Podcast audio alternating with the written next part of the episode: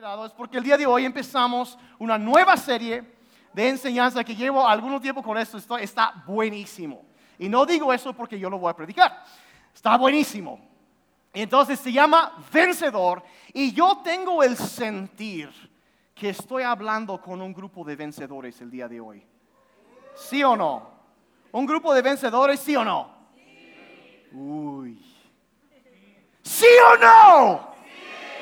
Eso, pues vinieron al lugar correcto, estoy hablando a la gente correcta. Entonces, entonces eso es, miren, ah, nueva, entonces lo que vamos a estar hablando hoy, las próximas tres semanas, cuatro en total, vamos a estar hablando de cuatro de las trampas más comunes que el diablo pone para descarriarnos, para desviarnos, cosas muy sutiles a veces. Pero si vencemos en estas cosas, tu vida va a ser transformada. Entonces yo estoy muy emocionado por esto porque la, verdad son cosas que, trampas que el diablo pone para robar nuestra efectividad, nuestro impacto, el éxito, el gozo, la alegría en nuestras vidas. Son cosas que el diablo pone. Entonces vamos a ver cuatro en total. La semana entrante va a ser muy bueno también, especialmente, pero hoy vamos a hablar de la maldición de las comparaciones. La maldición de las comparaciones y cómo vencer la maldición de las comparaciones. Mire, ¿cuántos de ustedes en, algún momento como yo, en algún momento de tu vida has estado, vas bien y estás contento y todo va marchando bien y, todo tranquilo y estás satisfecho, feliz en cuanto a algo y vas avanzando y te volteas y ves a alguien más que tiene un poquito más que tú y estás como que, ay, como que, ay, no se vale. Ay, no, es que esto y, y de repente te vas de feliz a miserable. ¿Nunca les ha pasado eso o solo yo? A lo mejor soy el único aquí, gracias, ya me siento mejor. Ya, eh, y, te, ha pasado alguna vez? Puedes levantar la mano con confianza, el pastor ya levantó sus manos, o sea, ya, o sea, sí, estás todo feliz y de repente, eh, y se te va. Y, miren, miren, lo, podemos resumir así. La manera más, si estás anotando, vas a querer anotar esto. La manera más rápida de destruir algo bueno es compararlo con otra cosa. La manera más rápida de destruir algo bueno es compararlo con otra cosa. Y ahorita voy a explicar eso un poquito más, pero y, podemos decirlo así, anoten lo siguiente, punto número uno es esto, que cuando, donde la comparación empieza, el contentamiento termina. Donde la comparación empieza, el contentamiento termina. Y miren, vamos a ser muy honestos, en la historia del mundo, Nunca ha sido más fácil compararte con otros. Nunca ha sido más fácil. Lo único que tienes que hacer es sacar ese bendito aparato que traes ahí en tu mano, que ahorita lo estás usando para la gloria y honra de Dios, porque estás anotando el app de la Biblia. Pero cambias de app y entras a Facebook o a Instagram y de repente ahí estás estás avanzando ahí y tienes un día excelente y estás, ay, lo estás viendo y abres Instagram y, pare, y tú como que ya, eh, pues tuviste un día más o menos en trabajo, llegas cansado, lo abres y todo el mundo está de vacaciones, ¿o no? Los, están de vacaciones y ahí están, se la están pasando bien, de lujo y tú estás pensando, ¿por qué no me invitaron? Ya salieron toda la bola, sacaron su selfie en grupo y a mí no me invitaron.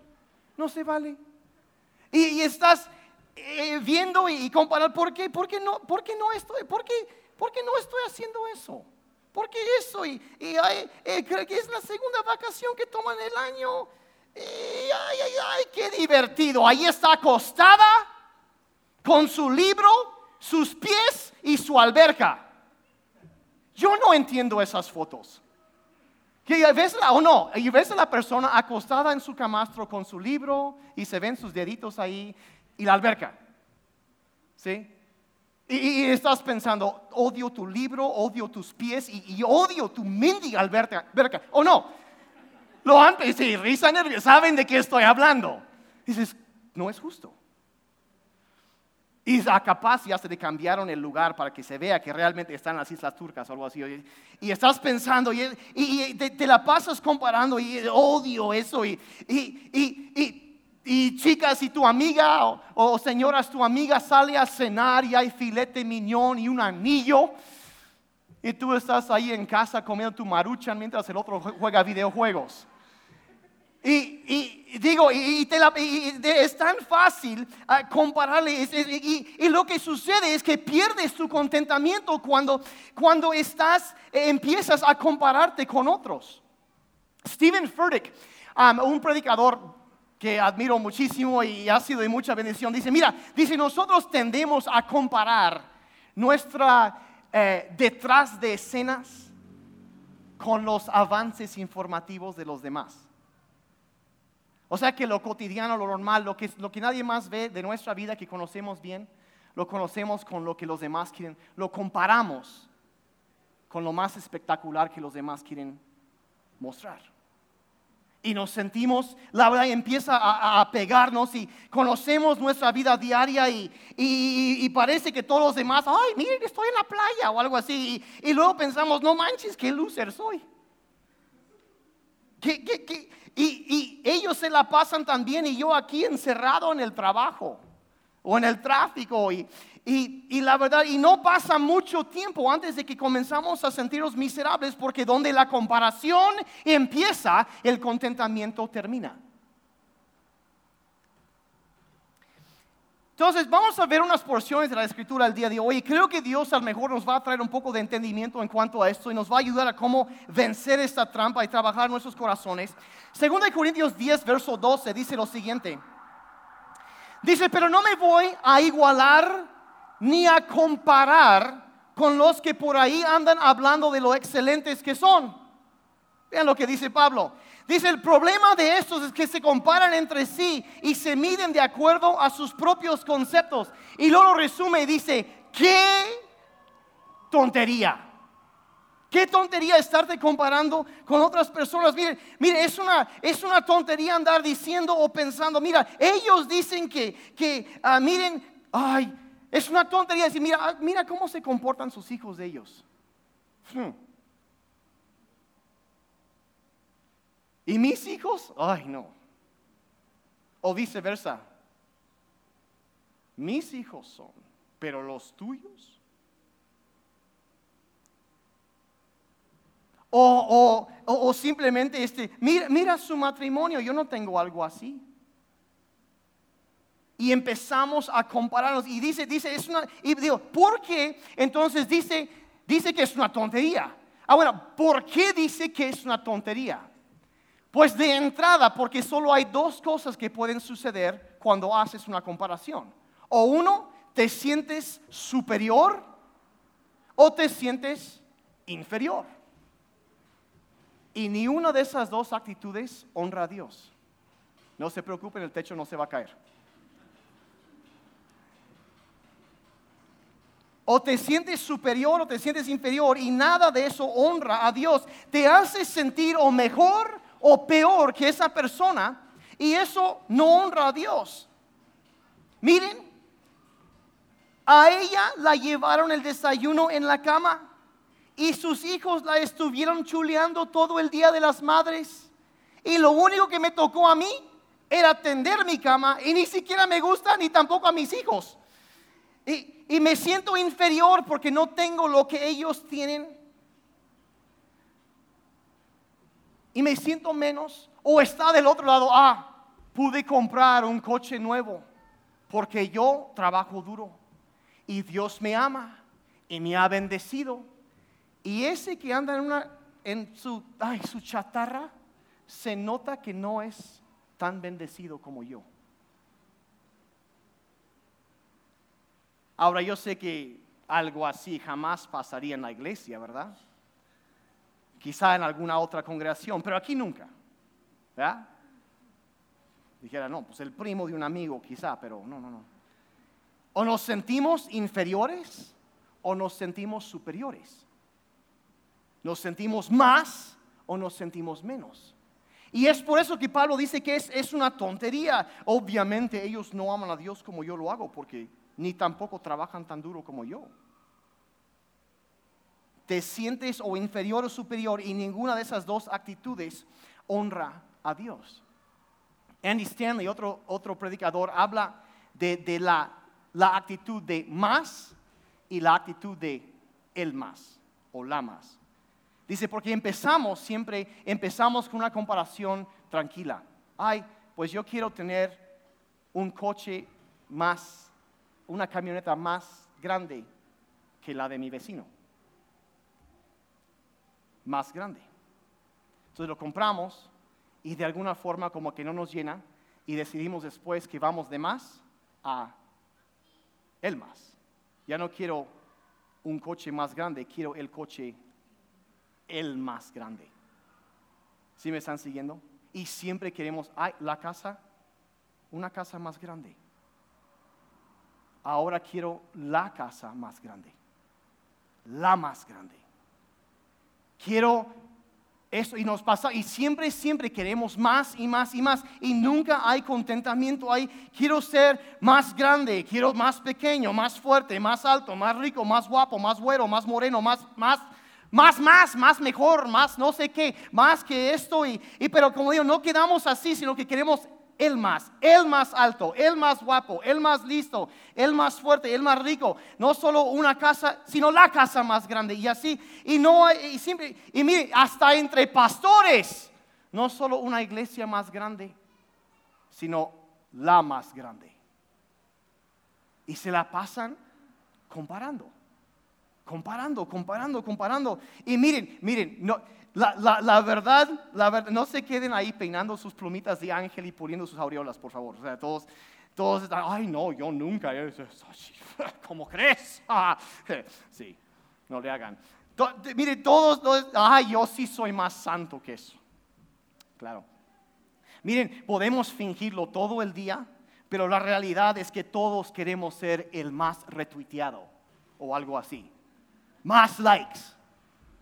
Todos queremos algo de, oh no, yo no sé por qué están riendo mucho de este lado, no voy a decir en dónde, pero, pero y, nos pasamos la vida así. Entonces, vamos ahora a otro pasaje en la Biblia, en Juan capítulo 20, y es, ah, es una historia que ilustra mucho esto que ah, de, veras, este, ah, yo lo considero bastante chistoso, y no sé, mira, cuando lees la Biblia y te das cuenta que trata de gente real, viviendo una vida real y que no son perfectos, como que, ¿cuánto les anima eso un poco? Que Dios puede usar gente imperfecta, ¿no? Y, pero, pero vamos a ver, y es un relato, si lo ves, a lo mejor nunca lo has visto así, pero es bastante entretenido. Y es de un pequeño conflicto entre dos de los discípulos de Jesús. Ahora, tú dirías, ¿cómo como conflicto entre los discípulos? Ah, pues sí. Y de hecho hay muchos estudiosos que piensan que Pedro y Juan no se llevaban, que había como que pique ahí. Y entonces, porque, y lo vemos en varios lugares, y en, primer lugar, porque Juan, yo no sé, lo lees y como que Juan, yo creo que Juan era muy molesto. Porque en primer lugar siempre se hablaba de sí mismo en tercera persona. Y eso es molesto. Sea, una persona que habla de sí mismo en tercera persona, el, ah, discípulo que Jesús amaba. ¿Por qué andas diciendo me llamó, ¿por qué decir eso? O sea, eh, eh, pero eh, bueno, el asunto es que ellos traen un poco de pique y todo. Yo no sé si, si era de que de plano no se iban bien o que había un poco de competencia o qué era. Pero el asunto es que aquí estamos tres días después de la muerte de Jesús. Jesús está, estaba en la tumba, pero María, ¿se acuerdan? Va corriendo a la tumba porque quiere ungirlo con más este, especias y todo eso. Llega a la tumba, está abierta y no encuentra a Jesús. Entonces María regresa con los donde estaban ellos, se le aparece un ángel y ella regresa y dice, ya no está, ya no está. Entonces encontramos, llegamos a Juan 20, versos 2 al 5, y dice, corrió, dice, y se encontró con Simón Pedro y con el otro discípulo a quien Jesús amaba. Que, vean, capten esto, ¿ok? Juan es el que está escribiendo esto. Y él es el que Jesús ama, el que hablaba de sí mismo en tercera persona, ¿sí? Entonces, entonces corrió y se encontró con Simón Pedro y con el otro, a quien Jesús amaba. Y les dijo, sacaron de la tumba el cuerpo del Señor y no sabemos dónde lo pusieron. Entonces Pedro y el otro discípulo se dirigieron a la tumba. Otro, todos, verso 4, ambos iban corriendo, pero el otro discípulo corrió más a prisa que Pedro. Y llegó primero a la tumba. Él corrió más rápido. Y llegó primero. Era más rápido. Para que, y, decía, y, llegó primero. Llegó primero, ¿eh? Llegó primero. Y se agachó a mirar adentro y vio los linzos de lino que estaban apoyados ahí, pero no entró. Luego, o sea, después, llegó Pedro. Y, y él también notó los lienzos de lino ahí y entonces el discípulo que había llegado primero, ¿está captando esto? Llevan como tres o cuatro veces. ¡Eh! ¿Quién llegó primero? ¿Quién es el más rápido? O sea, sí, Pedro corre, yo soy más rápido. Bueno, el, eh, o sea, el discípulo que Jesús amaba. No Pedro. El que llegó primero. ¿Ven esto? ¿Alguna vez te has sentido así? Ay, no, ¿cómo crees? Sí, ves un poco, dice, ¿por qué esa O sea, ya lo dijiste tres veces, mire, chequen el pasaje, como tres, cuatro veces lo dice, llegó primero, ¿eh? Porque corrió más rápido. O sea, estamos, es una competencia. Ahí están, se llevan los dos y, ay, mire, tres veces Cristo ha resucitado y yo puedo correr más rápido. ¿Sí están captando eso? O sea, eh, eh, todo lo que dijo era así, ay, yo puedo correr más rápido. Hoy para que lo vean lo digo tres veces. Y así se la pasaba. Y, es lo que, yo creo que Juan era como que muy molesto así, pero, pero o sea, eh, la tumba está vacía. Cristo ha resucitado, venció la muerte y Juan está emocionado porque puede correr más rápido que Pedro. Competencia comparaciones. Lo dejamos ahí, avancemos la historia una semana. Juan capítulo 21. Y, de, veras, y, vemos aquí, eh, los, los discípulos ahí estaban encerrados y decidieron ir de pesca. Entonces sale Pedro y se van todos ahí. Y mientras están ahí pescando y no agarraron nada, ven a Jesús a la orilla del, del lago y dicen, es Jesucristo, es el Señor. Entonces, ¿qué sucede? Pedro, que no ganó antes, ¿qué hace? Se lanza al agua. Y yo no sé, ¿no? Pero conociendo a algunos hombres, yo diría que, ah, sí, si me ganas en tierra, no me vas a ganar nadando, ¿eh? ¡Pum! Se echa un clavado y se va rápido. Y ahora sí ganó. Entonces ahí está, y está platicando con, con, entonces los dos tienen, tienen, y después llega Juan, y ahí están platicando, y, y, Pedro había negado al Señor, y Cristo está hablando con él, y dice, ¿sabes qué? Mira, mira, eh, alimenta, cuida mis ovejas, y le está diciendo a Pedro, y, y le dice tres veces, o sea, hablando con el Señor Jesucristo, ¿sabes qué? Mira, tú vas a ser una persona que cuida a los demás, y así, y en eso llega Juan. Llega Juan, que perdió la carrera esta vez. Entonces Pedro dice, se dio vuelta. Entonces ahí están platicando, hablando con Jesús y Jesús le está dando su llamado como pastor, como, como apóstol, lo, tiene ahí. Y dice en, el, en Juan 21, versos 20 al 22, dice, entonces llega Juan y dice, Pedro se dio la vuelta y vio que detrás de ellos estaba el discípulo que Jesús amaba. ¿eh?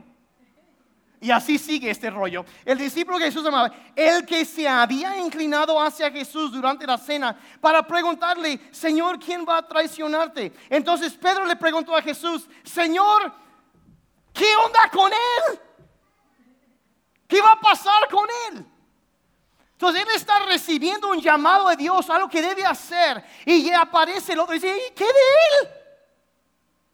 Y vean lo que Jesús le responde. Jesús contestó, verso 22, si quiero que Él siga vivo hasta que yo regrese, ¿qué tiene que ver contigo? En cuanto a ti, ¿qué dice? No los oigo, ¿qué dice? En cuanto a ti, sígueme. En cuanto a ti, sígueme. Sígueme.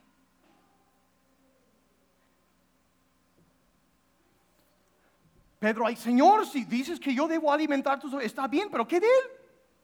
¿Qué de él? ¿Qué, qué, eh, qué, va a hacer y qué, le toca a él? Y Jesús le dice, ¿sabes qué, qué, tiene que ver contigo? ¿Qué, ¿Qué, te importa a ti? En cuanto a ti, sígueme. Te digo que alimentar a mis ovejas, ese es tu carril, eso es lo que quiero que tú hagas. No te preocupes por él, haz lo que yo te llamé a ti a hacer. Y mira, tienes que entender que no podemos, vas a querer anotar esto, va a ser buenísimo. No podemos seguir fielmente a Jesucristo si nos pasamos la vida comparándonos con otros. En cuanto a ti, ¿qué? Tú sígueme. Si te pasas la vida comparándote con otros, no vas a poder cumplir lo que Cristo ha puesto llamado de Dios para tus vidas. Y miren, no podemos, no, no podemos ser quien, quien nos llamó a ser si nos pasamos la vida viendo por el hombro y diciendo, bueno, ¿qué de ellos? Eh, ¿qué, qué, eh, qué, más tiene él? ¿Y qué está haciendo? ¿Hacia dónde van? ¿Y, ¿Y por qué todo el mundo le presta atención a él y no a mí?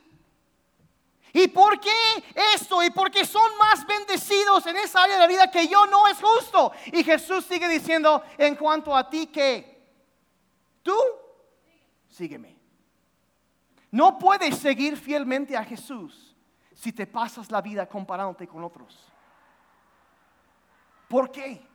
Porque tú tienes un llamado de Dios, tú tienes algo sobre tu vida que no es lo mismo que ellos tienen. Y no nos toca a nosotros estarlo viendo de un lado y, diciendo, no podemos seguir fielmente a Jesús si siempre nos estamos comparando con otros. Entonces la pregunta básica aquí llega a ser, bueno, ¿por qué lo hacemos? ¿Por qué nos comparamos con otros? ¿Por qué hacemos estas cosas? Lo hacemos porque por naturaleza tenemos una tendencia hacia el pecado. Y si resumes eso, básicamente es enfocarnos en nosotros mismos y no en lo que Dios quiere. Eso es lo que es. Lo que pensamos que nos conviene en lugar de hacer la voluntad de Dios. Y tenemos la tendencia de ser egocéntricos y de pensar ahí y comparar todo eso, de ver, eh, queremos alcanzar algún logro externo para llenar un vacío interno. Por eso estamos buscando, luchando, comparando, haciendo todo eso. Y la verdad, como es algo interno, ninguna cosa externa lo va a poder llenar ninguna casa, ninguna, ninguna bendición, ningún logro, ninguna relación, ninguna cantidad incluso de dinero jamás va a llenar el vacío espiritual que una persona siente. No va a suceder. No, va no puedes llenar un hoyo interno con cosas externas. No funciona así. Y debes entender que nada en este mundo jamás va a satisfacer el quebrantamiento interior que todos tenemos. Todos lo tenemos. No puedes tener suficiente dinero. ¿Quién fue esta semana que sobredosis de heroína? Demi Lovato, otro analista. La fama no te va a llenar. El dinero, la lana no te va a llenar. Otro coche no te va a llenar. Una casa no te va a llenar.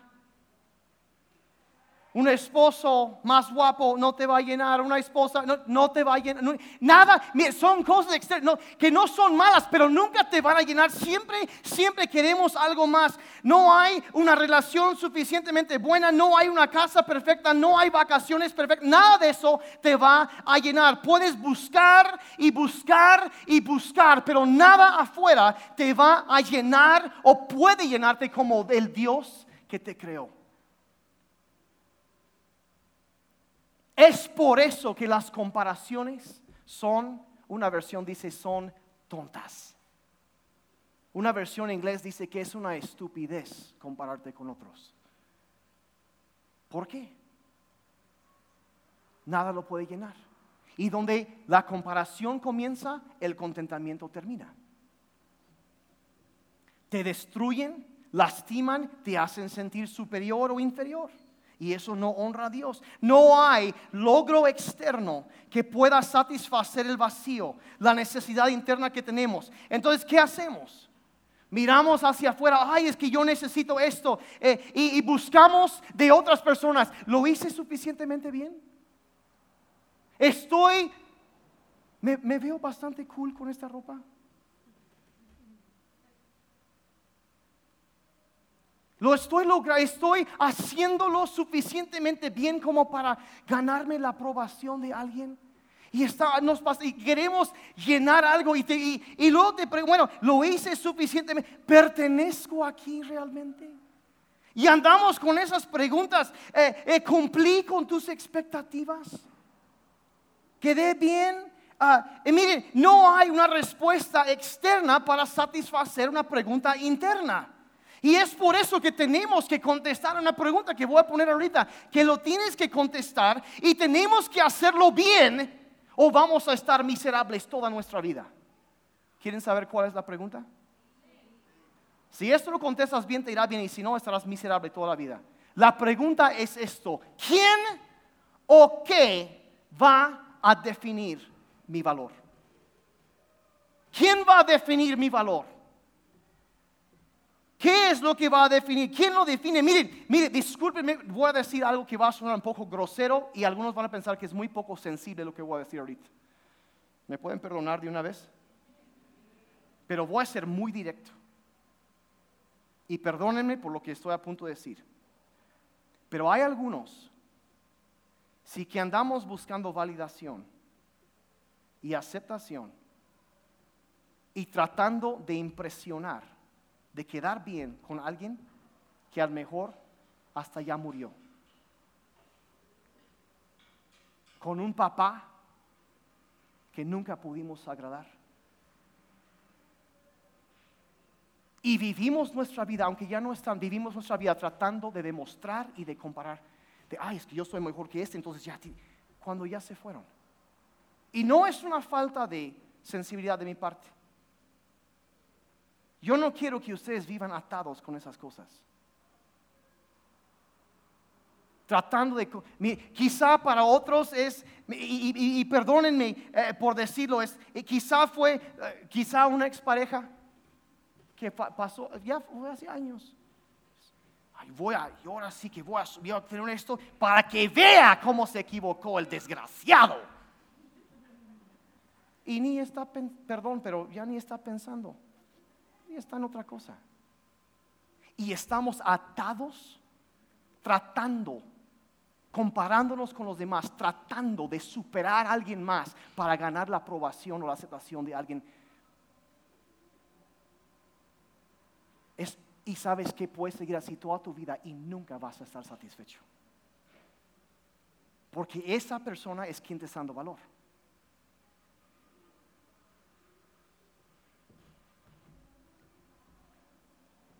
Ay, estoy tratando de agradarlos a ellos. Y, dices, bueno, ¿quiénes son ellos? ¿Quién sabe? No sé, pero ellos. Es que tengo que hacer, porque si no, ah, voy a quedar, no, no, tengo que... Y, y estamos, siempre, siempre es eso. ¿Quién, quién quieres cumplir con sus expectativas? ¿De quién? ¿De quién? Y, así andamos, así andamos. ¿Quién sabe? Pero ellos. ¿Y, y quién es entonces quien da valor y significado a tu vida? Y si la respuesta a esta pregunta es cualquier cosa, ya saben a dónde voy con esto, ¿verdad? Si tu respuesta a esta pregunta es cualquier cosa que no sea Jesucristo, vas a estar miserable toda tu vida. Y no es que te esté maldiciendo, simplemente estoy reconociendo una verdad. ¿Me están siguiendo? Se pusieron todos bien serios de repente.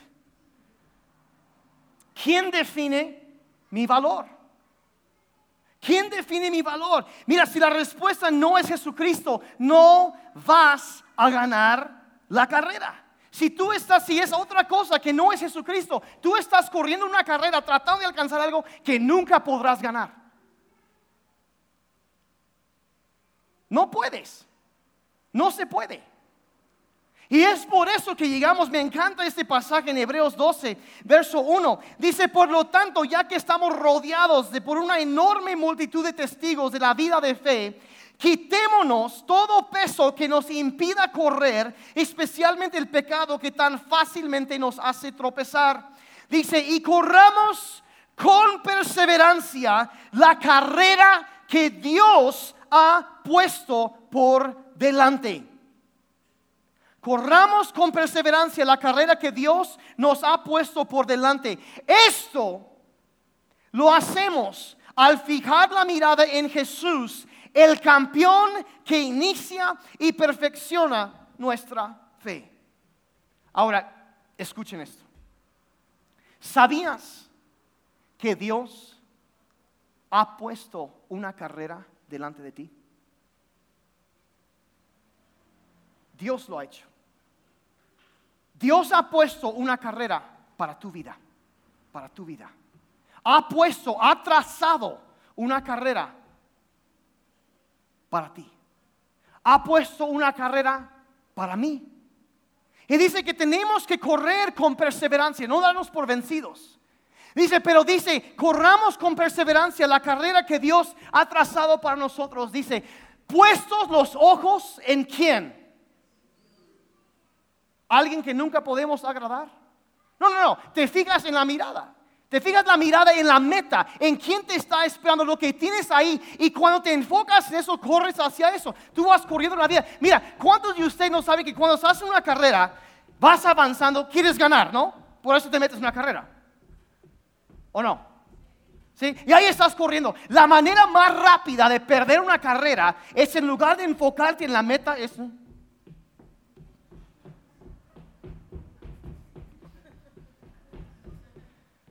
¿Por qué? Porque te empieza a desviar. En los corredores, ahí están todos, cada uno en su carril. Y Pablo está diciendo, sabes que enfócate en tu carril, en tu carrera, lo que Dios ha trazado para ti. No intentas correr la carrera de otra persona, porque tú no tienes lo que se necesita para cumplir lo que Dios los llamó a ellos a hacer. Pero sí puedes hacer lo que Dios te llamó a ti a hacer. O en otras palabras, en cuanto a ti, ¿qué? Tú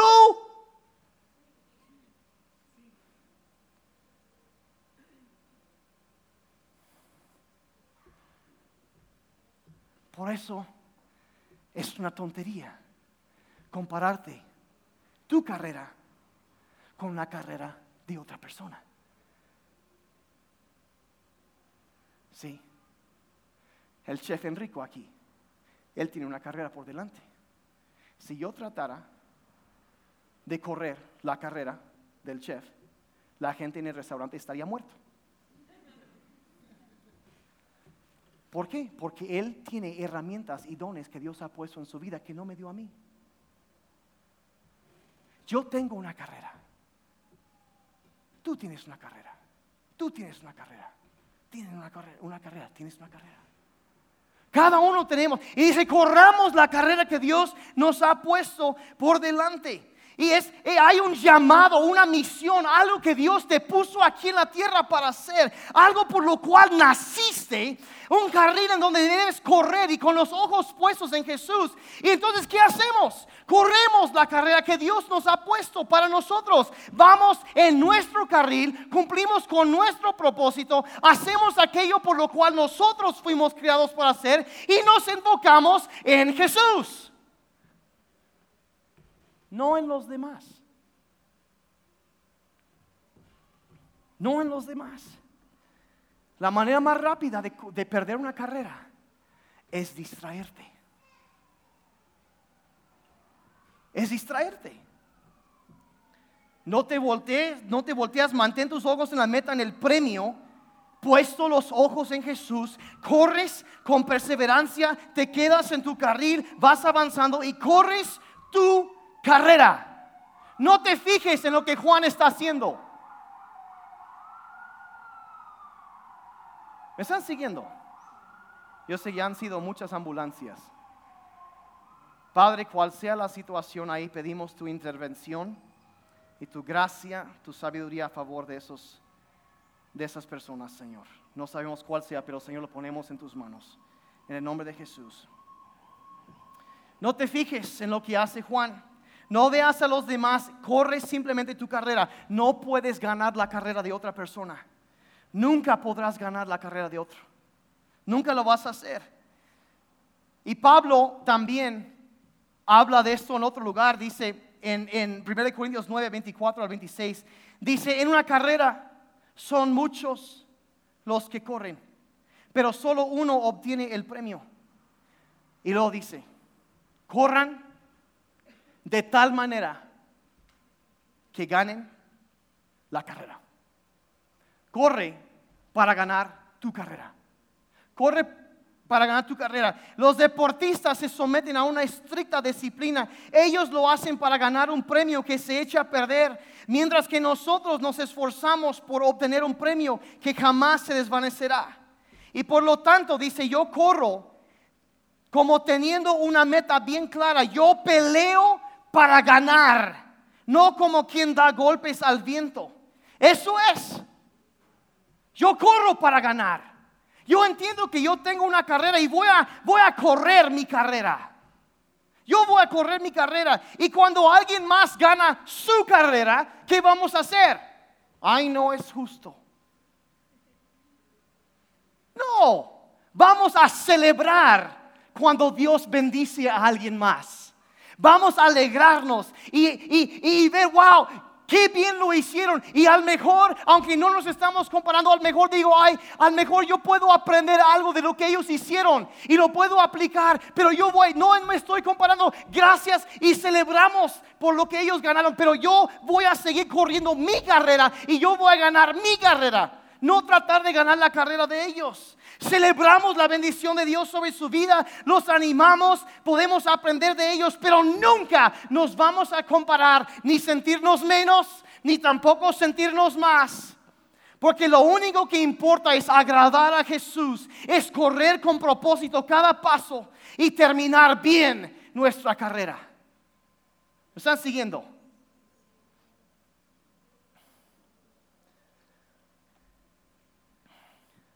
Yo tengo una carrera.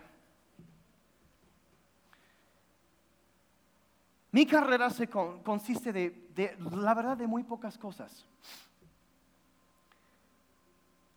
Es seguir adelante, es serle fiel a la mujer de mis sueños, es ser un buen ejemplo para mis hijos, que a veces fallo pero reconocerlo es parte de ser un buen ejemplo, creo yo. Y es construir, dijera la Biblia y, profecías, como un perito arquitecto, la obra que Dios me ha encomendado. Esa es mi carrera. Nadie de ustedes puede ni correr mi carrera, ni mucho menos ganar mi carrera. Esa es mi carrera. Eso es lo que yo tengo por delante. Y la carrera que tú tienes es diferente. Es diferente. Puede consistir de, muchas, eh, eh, eso es, eso es, eh, si yo hago eso, lo que yo acabo de decir, yo habría terminado bien la carrera, habría ganado mi carrera. Y me levanto todavía con eso, yo tengo que hacer esto. Eso es lo que me toca hacer. Esa es mi carrera. Esa es mi carrera. Y, la verdad, como digo, tú no puedes ganar mi carrera. Yo no puedo ganar tu carrera. Pero, pero ¿sabes qué? ¿Sabes quién puede ganar tu carrera? Tú puedes. Tú puedes ganar tu carrera. Puedes hacer. ¿Por qué? Porque Dios te llamó para esa carrera. Y Dios te dio lo que necesitas para tu carrera. No la carrera de Dios, no, para tu carrera. Tú puedes ganar la carrera. Puedes ganar la carrera. Tú puedes. Quizá la carrera no es construir la empresa más grande en América Latina, pero sí es trabajar con integridad. Eso es tu carrera. Quizá tú eres un soltero, una soltera, y todos tus amigos y tus amigas, todos ya viven en unión libre. Y tú has decidido que tú quieres vivir bien de acuerdo a los principios de Dios. Y aunque todo el mundo está haciendo lo suyo, tú tienes una carrera por delante. Y esa es tu carrera. Vivir bien. Hacer las cosas bien. Esa es tu carrera. No importa. No, no. ¿Y qué de ellos? ¿A ti qué? Tú tú sígueme. Es tu carrera.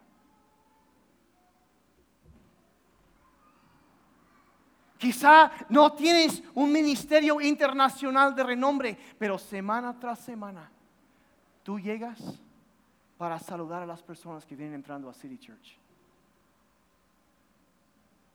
Y solo hasta que un día estés parado en la presencia de Dios, verás el impacto que tu sonrisa ha tenido en la vida de los hijos de Dios.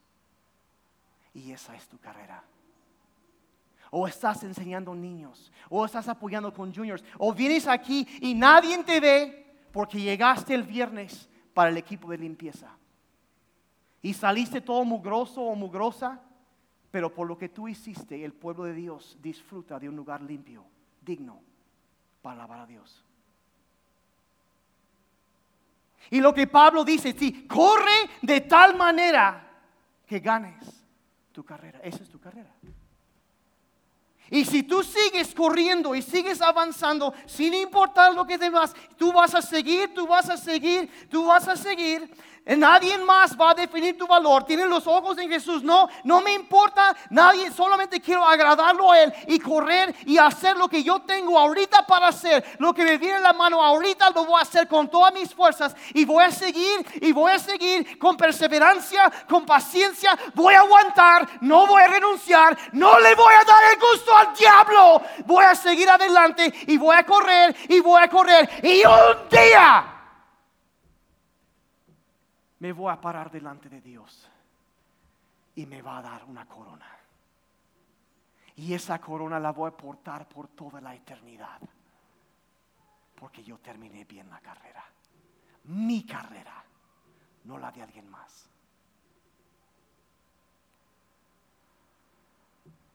¿Están siguiendo? La carrera que Dios me llamó a hacer lo que Dios me creó para hacer.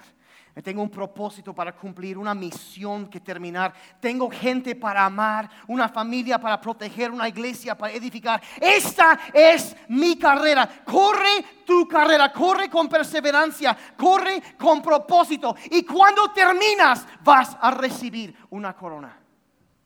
Porque terminaste lo que Dios quería que tú hicieras.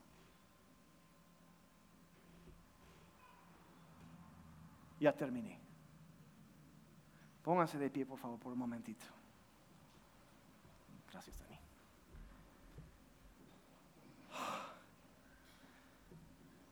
Mm. Padre, te pido por medio de tu Espíritu Santo que nos ayudes a poner los ojos en Jesús, no en los demás. No en los demás. No en los demás. Mira, si tú estás, has estado escuchando eso y tú dices, mira Daniel, la verdad, nos parecemos mucho en cuanto a esto. A mí también las comparaciones de repente se quieren meter en, la, en mi vida. A veces me siento inferior, me siento inadecuado, culpable.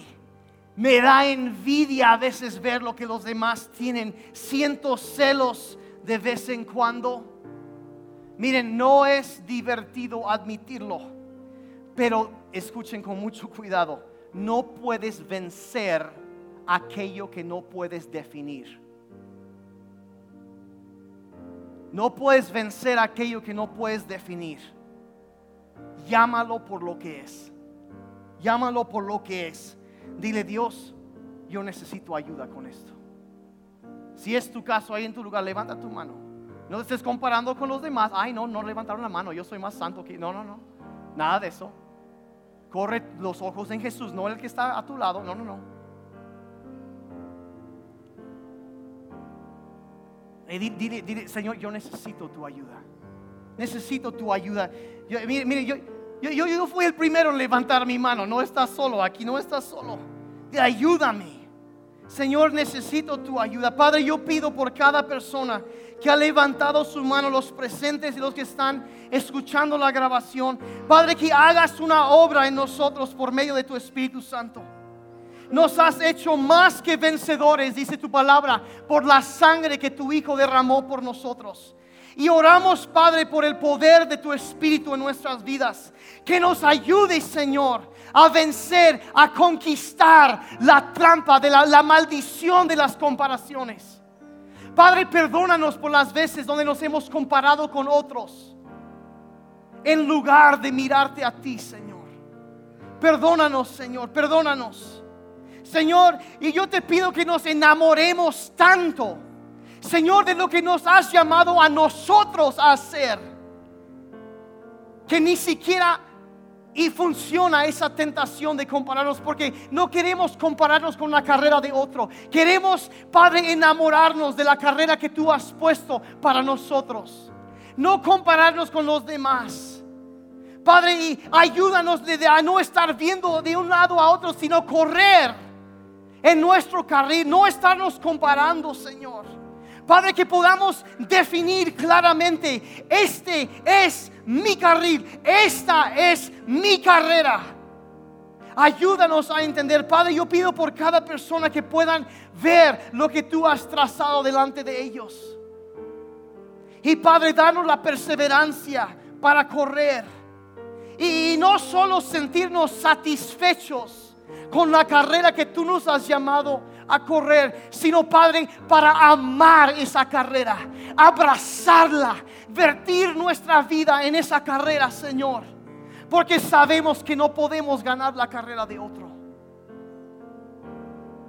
Y yo quiero ah, mencionar aquí muy rápidamente, el, a veces nosotros como seres humanos tenemos la tendencia de compararnos con una persona, otra persona y decir, ay, pues yo no soy tan mal como esa persona. Yo sí, o sea, yo sí estoy bien y, y o, vamos al otro lado y vamos al otro extremo y decir es que me comparo con los demás y digo, ay, yo soy tan malo que nunca nadie podría jamás amarme. Y nos estamos comparando con los demás. Pero aún en ese caso la Biblia dice, puestos los ojos en Jesús. Quizá tú estás aquí por primera vez en esta mañana y tú nunca has oído que alguien te diga que tu vida tiene un propósito. Que hay una razón por la cual Dios te puso aquí en la tierra. Y hay algo que Él ha trazado para ti que quiere que tú hagas. Que tu vida tiene valor. Y has estado buscando, como dije al principio, contentamiento en muchas cosas. Pero te has dado cuenta que es cierto que nada externo puede llenar un vacío interno como el Dios que te creó. Y si en esta mañana tú nunca has invitado a Dios a venir a tu vida y decir, Señor, yo sí he vivido, he tratado de comprobar, he tratado de demostrar, pero hay algo que me dice que me falta algo, yo necesito estar en paz contigo. Yo necesito descubrir ese propósito, yo necesito que tú llenes mi vida. Ahí en tu lugar, si puedes levantar tu mano Decir, Señor, yo necesito que me perdones por mis pecados y que vengas a mi vida y que me llenes. Y si tú quieres hacer eso, puedes expresárselo a Dios haciendo una sencilla oración. Puedes repetir ahí en tu lugar conmigo. Dile, Señor Jesús, perdóname porque he buscado felicidad en cosas externas y no en ti. Perdóname por las veces que te he lastimado, que me he lastimado y que he lastimado a otros. Quiero que vengas a mi vida. Perdóname por mis pecados y adóptame como un hijo tuyo. Te pido que me des de tu Espíritu Santo para poder correr la carrera que tú me has puesto delante. adóptame como hijo tuyo y gracias por darme vida eterna. Gracias porque moriste en la cruz para pagar por mis pecados y poder darme el perdón y la vida eterna. En el nombre de Jesús. Hay varios que oraron eso ahorita. ¿Por qué no le den un aplauso al Señor por vida nueva? Amén. ¿Cuántos vencedores hay en la casa el día de hoy? Vamos a correr nuestra carrera. No vamos a compararnos, porque donde la comparación empieza, el contentamiento termina. Y la manera más rápida de echar a perder algo bueno es compararlo con otra cosa. Dejemos de hacer eso. Puesto los ojos en Jesús y corramos para ganar. ¿Estamos de acuerdo? puedes hacerlo. Porque Dios te llamó para hacer eso. Oh, oh, yo estoy predicando mejor que lo que ustedes están diciendo. Amén. La semana entrante seguimos con más de eso, pero vencedor. Ah, otra vez, oye, no vamos a llegar. ¿Cuántos vencedores en la casa el día de hoy? Ok, está bien. Ok, ¿todos bien? Ok, pues vamos a, a terminar ahorita en un momento más para aprovechar para seguir alabando a Dios con